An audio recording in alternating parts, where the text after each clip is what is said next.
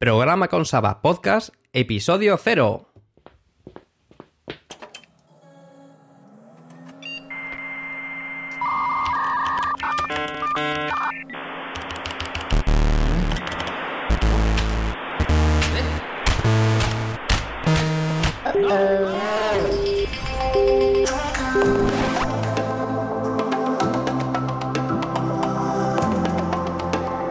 Hoy os voy a hablar de...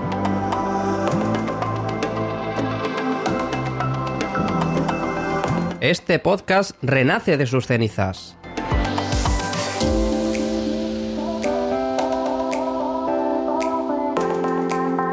Desarrollo de software indie.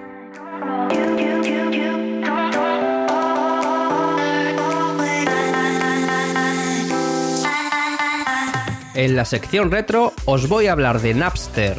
Los más viejos y piratillas seguro que se acuerdan de él.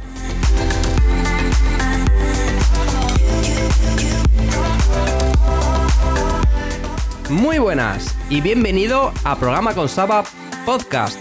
Algo más que programación, algo más que tecnología, mucho más que un podcast.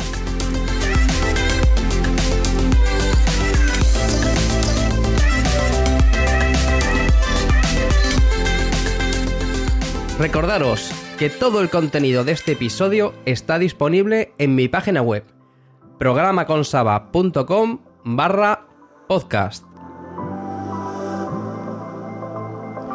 ¿Tienes alguna duda? ¿Quieres contactar conmigo? ¿Quieres proponer algún tema o quieres preguntar algo sobre el desarrollo de software independiente? programaconsaba.com barra proponer.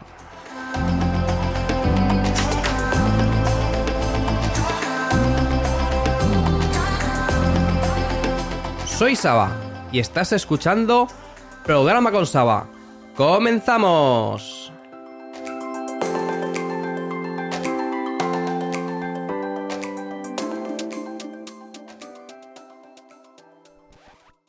Este podcast renace de sus cenizas. Allá corría el año 2016 cuando me animé a sacar un podcast para intentar ayudar a aquellos desarrolladores de software que siendo aún juniors ya empezaban a pillarle el truco a esto. Pero que no sabían qué hacer o cómo organizar su código si nadie le indicaban las pautas a seguir. No sé si tú te sientes identificado con esto. No busquéis aquel podcast, porque lo he borrado. ¿Por qué? Pues porque simplemente no funcionaba el formato. He rescatado aquel podcast animado por el mismo sentimiento de necesitar compartir todo lo que he aprendido todos estos años en el desarrollo de software, de intentar de alguna manera transmitir sobre todo lo que a mí me ha funcionado en mi carrera profesional, pero de manera distinta a como lo hice en aquel podcast ya no entrar tanto en el tema técnico, o por lo menos no en el formato podcast, que para eso ya tengo mi canal de YouTube y mi página web. Entonces, ¿de qué va este podcast? En un principio, quería enseñaros cómo ser desarrollador indie, cómo sacar tus propios productos y servicios y vivir de ellos. Y aunque he ayudado a muchas empresas a hacerlo varias veces, sería como vender humo. No puedo pretender enseñar a hacer algo que no he experimentado yo en mis propias carnes. Sería como esos que prometen tener un método para hacerte millonario con tu blog y ni tienen dinero, ni mucho menos tienen un blog. He hecho varios experimentos antes de decidir qué pasos seguir para sacar un producto y os voy a ir contando mis avances, aciertos y meteduras de pata en la creación de un producto, de su distribución, de su mantenimiento, en definitiva, todo el ciclo de vida que tiene el proceso.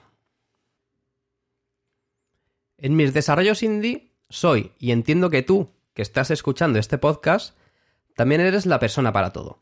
Es decir, quién piensa, quién desarrolla, quién hace el marketing, quién pone su dinero, tiempo, esfuerzo e ilusión para sacar adelante una idea de negocio. He pensado mucho, mucho en optimizar tiempos, que es muy importante, aunque al final no se use la tecnología más óptima en cada momento. Y sobre todo, lo que más me ha costado es salir de mi zona de confort. No utilizar, por ejemplo, el lenguaje que más domino, sino el que más conviene en cada momento.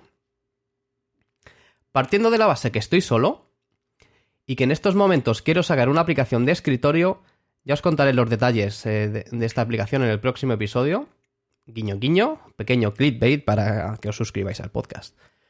Necesito intentar que sea multiplataforma y, entre comillas, fácilmente exportable a móvil.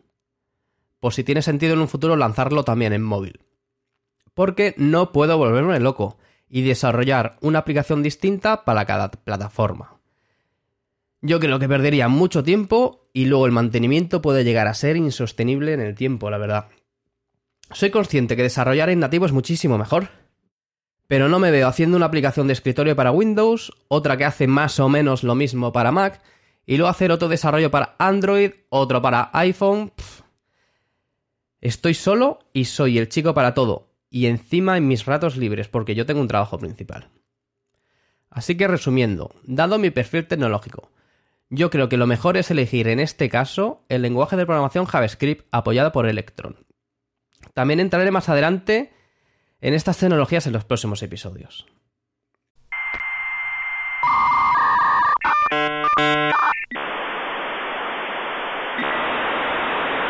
Sección retro. Napster. ¿Os acordáis de Napster? ¿Quién se acuerda? Venga, a ver quién tiene alguna cana más que yo. Os cuento un poco la historia.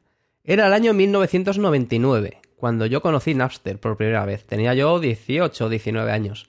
Napster era, yo creo, el primer P2P de intercambio de archivos. O por lo menos el más famoso de la época. Su principal virtud fue también el motivo por el cual cerraron el servicio por violación de derechos de autor. Al ser un sitio de intercambio de archivos similar a lo que hoy en día puede ser, no sé, Ren, Emule, Ares y programas así por el estilo, siempre ha estado en el ojo de las discográficas que estaban, la verdad es que muy cabreadas en ese entonces, porque cualquiera desde su casa, con una conexión a internet, podía bajarse toda la música que quisiera. Bueno, eh, con paciencia, porque las conexiones de entonces eran muchísimo más lentas que las de ahora. Como decía, su principal virtud fue también el motivo por el cual cerraron el servicio porque los archivos que compartía Napster, que tú buscabas en su aplicación, los tenían ellos mismos alojados. Era una red centralizada, por lo que en julio del año 2001 un juez ordenó el cierre de los servidores de Napster, por lo tanto, el servicio de Napster tuvo que cerrar. El servicio duró poco más de dos años, pero tuvo muchísima repercusión. Se abrió un camino nuevo en la distribución de música y recuerdo que poco más tarde del año 2000 pocas tiendas de discos de barrio quedaban abiertas. Algo parecido al que pasa hoy, pero con los videoclubs. Napster alcanzó un pico de 26,4 millones de usuarios en febrero del año 2001. Era una locura para la época. Al final, y tras varias demandas, Napster aceptó pagar a las empresas discográficas 26 millones de dólares por daños y otros 10 millones por futuras licencias. Como curiosidad, ¿sabías que uno de los programadores fundadores de Napster era Sim Parker? ¿Os suena el nombre? Sí, el mismo que años más tarde aterrizó en Facebook, cuando aún era una pequeña red social entre universitarios y la catapultó hasta convertirse en el multimillonario negocio que es el día de hoy. Sim Parker fue el primer presidente de Facebook. También es uno de los accionistas de Spotify.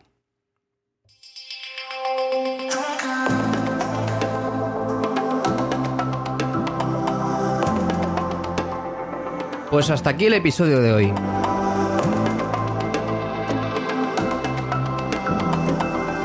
Recordaros que todo el contenido de este episodio está disponible en mi página web programaconsaba.com barra podcast y que puedes preguntarme y proponerme cualquier cosa en programaconsaba.com barra proponer.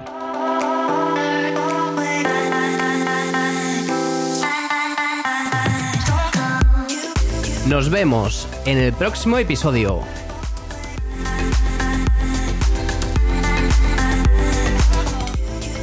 Soy Saba y has escuchado Programa con Saba